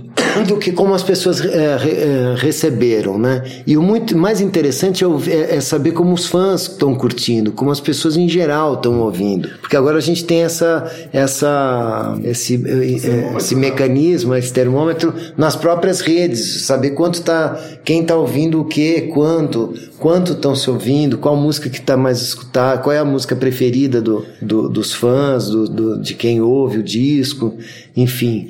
E isso é muito importante, porque, pô, você vê que uma música de repente dispara, é algo que você não tinha é, pensado e que ia ser possível, é uma das preferidas. Então, eu acho que naturalmente a gente vai ter um feedback do próprio público para uma Você é um terceira neurótico do, do Analytics? Fica lá no Spotify. É recente para mim agora isso, né? De, de entender isso. Outro- Eu estava vendo, inclusive, no, no site de letras. Qual que é a letra mais lida, né? Isso Eu, eu hoje mesmo eu estava vendo isso e eu descobri que lá tinha uma, anali- uma análise. Você tem uma ideia de como é que eu tô já embarcando de cabeça nesse negócio. É o social media Paulo Nicolas, né? Total, total, querendo saber o que, qual das músicas desponta na preferência nacional. E qual é? Não, então, o- a música que eu fui pra televisão cantar e tal, que é a música do Nando, Vou Te Encontrar, ela tá na frente por enquanto. A música que a gente lançou, o primeiro lançamento da ideia, primeira notícia sobre o disco foi a música do Emicida, tá bem colocada. E aí vem outras disputando esse terceiro lugar, né? E acho que é disso que a gente tá falando. Qual seria a terceiro, o terceiro single? De repente vai, eu acho que por aí vai ter uma resposta. Que legal isso, né? É a primeira vez que você se, se envolve então tanto com esse- esses números de plataformas e tudo. Sim, primeira vez, é. E acho que é uma coisa que veio pra ficar, né? Vou começar a fazer músicas de acordo com o que as plataformas. Como a Netflix faz as séries hoje em dia, baseada nos gostos dos, dos, do É, público, né? Eu sei, é como o Facebook fala com a gente, né? Você pensa uma coisa trancado no seu quarto escuro e abre o seu Facebook e tá lá. Tá lá a propaganda. tá lá uma propaganda te vendendo É alguma coisa. assustador. e todas essas colaborações assim que, que formam um disco, eh, você consegue enumerar assim, tipo, lembrar de, de cabeça todo mundo que passou por esse disco novo? Olha, passou muita gente, viu? É, porque além dos parceiros, que vamos ver se eu consigo me lembrar de todo mundo, é, eu acho que eu consigo, sim. Então foi Lourdes da Luz, né? É, o Emicida, o Silva, a Cel, o, o Erasmo Carlos, o Guilherme Arantes, o Nando Reis, o Arnaldo Antunes, já vou esquecer alguém, Malu Magalhães, Malu Magalhães, Russo Passapulso. Russo Passapulso e o Tim Bernardes, do Terno, né? E Tá lançando som também agora, né? tá lançando Projeto também, um, com, que talvez seja o mais jovem dos meus, se bem que a Malu Magalhães também é bem bastante jovem, né? A turma dos novíssimos dos meus parceiros, né? Aí tem o Pupilo, da Nação Zumbi, que é o meu produtor, o Marcos Preto, que é o diretor artístico, a Renata Galvão, que é a diretora executiva, produtora executiva do disco, né? Tem os, os arranjadores, tem o Letieres Leite, que é um cara fantástico, arranjador baiano, que tem a orquestra Rumpilés. Tem o arranjador que, que fez músicas para, inclusive escreveu para Rihanna e outros, John Legend e outros caras, tal, que é o Miguel Atwood Ferguson, um, um americano lá de Los Angeles, fez umas fez uns arranjos lindos, inclusive dessa, das músicas que a gente ouviu hoje aqui, no do Vou Te Encontrar, por exemplo, né? Os músicos que tocaram nesses arranjos. Então é um, são encontros muito felizes, sabe? O Caldato, que, que fez, o Mário Caldato que mixou o disco, né? É, então é, um, é, uma, é uma junção feliz de muita gente trabalhando cada um na sua, na sua função é, e, e, sempre trabalhando para o melhor. Eu acho que eu fui muito feliz nesse disco, eu estou com muito prazer é, trazendo esse disco para as pessoas. Tem uma coisa que, que eu acho muito bonita nesse disco, que ele ele soa muito como um disco de celebração, assim, de reconstrução e de celebração. E esses elementos de tanto de ter tanta parceria assim, quanto do disco ir para vários estilos assim diferentes, acho que isso ajuda nessa coisa de ser um, um disco assim de, de celebração. É, você tinha consciência desde o começo que era um pouco o caminho que você queria seguir nesse disco ou foi um, um resultado que chegou no final assim? É, eu tinha consciência que eu, que eu do, do meu momento, né, do, do meu desejo, meu transbordar uma coisa de, de, de, de superação, né, e de tratar do, do momento difícil que eu passei também, de perdas, né, e como lidar com isso, e de que o meu momento agora já era um momento de luz, assim, de, de, de luminosidade, de estar num, de, de solução do, do, dos, dos, do, do, daquela, daquele momento mais difícil, né, de superação. E principalmente de reconstrução, não só da minha vida, mas também da minha carreira, né, depois de ter deixado a banda tal. Eu acho que esse disco não poderia ter sido feito de outra maneira, né, se eu tivesse ainda no parte do grupo, eu não, eu não teria me lançado tão profundamente, tão inteiramente nesse trabalho se, se eu ainda tivesse fazendo parte do grupo e esse, esse, trabalho fosse um trabalho paralelo a um outro projeto. Né? Esse é o projeto número um, então para isso eu trabalhei ferozmente assim e acho que ele traz esse, essa gana, essa vontade, faz parte da força que esse trabalho tem, até por representar um, na íntegra, né, aquilo que eu sou no presente, assim. Por isso a gente mora no agora, é, a, é a, o verso do Emicida, é uma coisa que eu extraí, pensei para ser para batizar o disco, porque eu acho que, que tinha justamente essa, esse poder de, de, de resumir o, o, que, o que esse disco quer dizer, né, quer trazer, que é um momento agora, presente, né? E quando eu vim aqui, a gente falou sobre o disco, você falou que ia dar uma cara brasileira, tanto que o título da minha matéria contigo era Toques de Brasil. Saiu exatamente como você planejava? Pois é, você viu como eu já estava tramando, né? É... Você mentiu para mim, é isso? É... Vamos, vamos, medir a mentirologia? É, pois é, mentirologia. Você viu que não, né? Que eu estava falando a verdade. Eu persegui isso desde o primeiro momento, era algo que eu queria muito, né? Então, inclusive, para chamando desde do, do, da escolha do produtor, né? O pupilo, e eu trabalho com Marcos Preto, dos contatos, com, com os, os parceiros, e aquilo que eu levei para os parceiros em termos de, de proposta, de letras e de ritmos, né? De, de levadas, de musical, da música e tal. Acho que tudo isso já tinha essa intenção de trazer essa brasilidade é, bem explícita, que é a minha formação, né? Então, eu tenho o rock and roll como escola, mas a minha formação na base, desde o, daquilo que eu ouvi a vida toda, tá a música brasileira, com toda a sua diversidade. Então eu acho que essa diversidade ela tá bem explícita, ela tá colocada nesse disco e ela me representa. Que massa.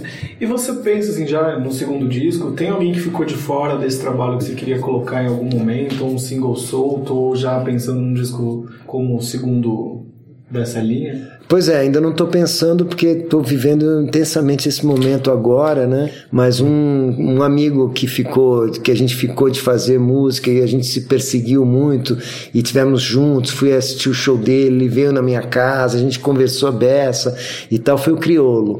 E a gente, no fim, na música mesmo não saiu, mas foi divertido. A gente passou tardes conversando e fui, fui assistir ele no, no, no Sesc, o show dele dele, que é fabuloso tal, e a gente tem muito carinho, assim, e com certeza no próximo trabalho eu vou reativar essa parceria aí. A gente estava falando aqui no começo do, desse, desse bloco, você falou sobre pontaria. Você está treinando aí essa pontaria para o filme, filme é, Cano Cerrado, Me conta um pouquinho como que vai ser esse filme. Então, o filme é, é um policial, filme policial, né? Eu faço um policial, inclusive. Eu não posso, logicamente, adiantar muita coisa para dar um spoiler, mas é, mas é, mas é, mas é bastante divertido e interessante é que ele se passa todo no, no, nos arredores de Brasília. Então, ele tem o Cerrado, o Planalto, ali o nosso centro-oeste como cenário para a história, né?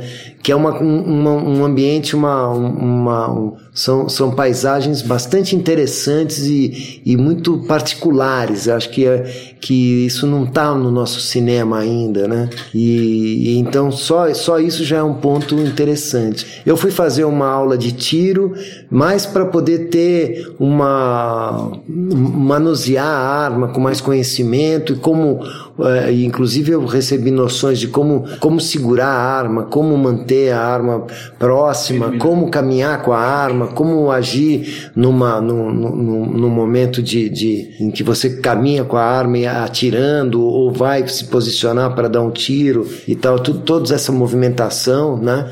Mas o interessante foi que não era o, fo o, foco principal, o interessante foi descobrir que eu tinha uma boa pontaria.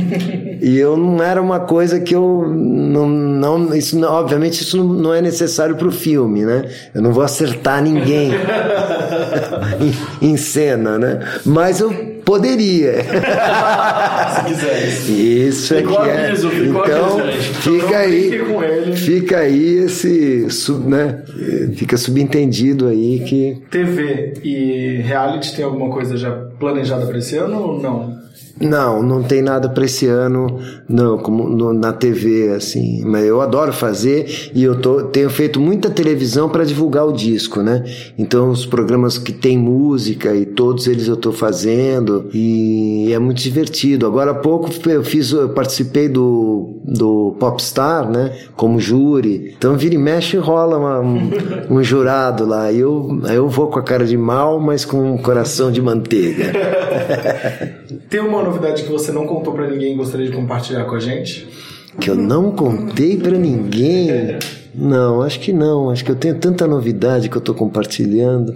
Acho que está tudo aí né? É o mundo todo, né, para ser explorado pelas pessoas, né? Todo o universo do disco. É, pois é. E os shows, né? Fiquei muito feliz de fazer esses três primeiros shows aí. A gente fez São Paulo, Rio e Salvador e pretendo levar para as outras capitais, voltar a São Paulo.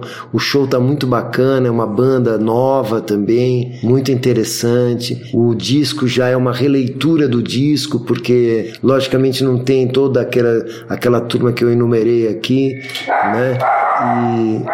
E o ursinho tá nervoso. Bom, antes de acabar minhas entrevistas, eu sempre pergunto assim: se você estivesse no meu lugar e pudesse fazer uma pergunta para Paulo Miklos que nunca teve a oportunidade de responder, o que, que você perguntaria? Qual o lugar mais estranho que você já fez amor? então responda, por favor. Qual foi o lugar mais estranho que você já fez amor? Olha, o lugar mais estranho não sei, mas um lugar desconfortável é na areia. Na areia é uma coisa que não dá certo. Né? Você só tem aquela imaginação que É, é uma coisa uma maravilhosa, mas aquela... na hora é estranho. Não, fica só no campo dos sonhos. É muito legal pensar nisso, mas a execução da coisa é complicada. não tem muito, acho que não fica muito confortável. Não, né? fica meio croquete, né? Assim... Muitas sensações. Então tá, muito obrigado por ter participado. Eu que agradeço, gente. com a gente e por ter recebido a gente tão bem aqui na sua casa. Que bom, muito tá vendo? Obrigado. Fiz vocês saírem da toca. Pois é, é, é, engraçado que a gente tem um esforço para fazer as pessoas se sentirem em casa lá e a gente está se sentindo super em casa aqui. Que bom, venham sempre. Muito obrigado. Bom, para finalizar então, queria que você deixasse suas redes sociais, que é o nosso momento merchan. Tem alguma coisa que a gente não te perguntou que você queira falar ainda? Tenho. Quais são os meus endereços? É, olha, Paulo Miklos, né? Então eu estou no Facebook e eu sou Miklos Paulo no Instagram, Instagram no Twitter, no YouTube, se eu não me engano. Mas também você pode perguntar, pra fazer um a busca. Né, Pode dar um Google com Paulo Miklos, que você me acha em tudo, eu não tenho como escapar. Então tá, muito obrigado. Novos, novos episódios toda terça-feira às 3h33. Você acha a gente no aoscubos.com, aoscubos.com.br podcast. E se você tem iPhone, aoscubos.com.br iTunes. Obrigado, até semana que vem. Valeu. Até! obrigado. Obrigado.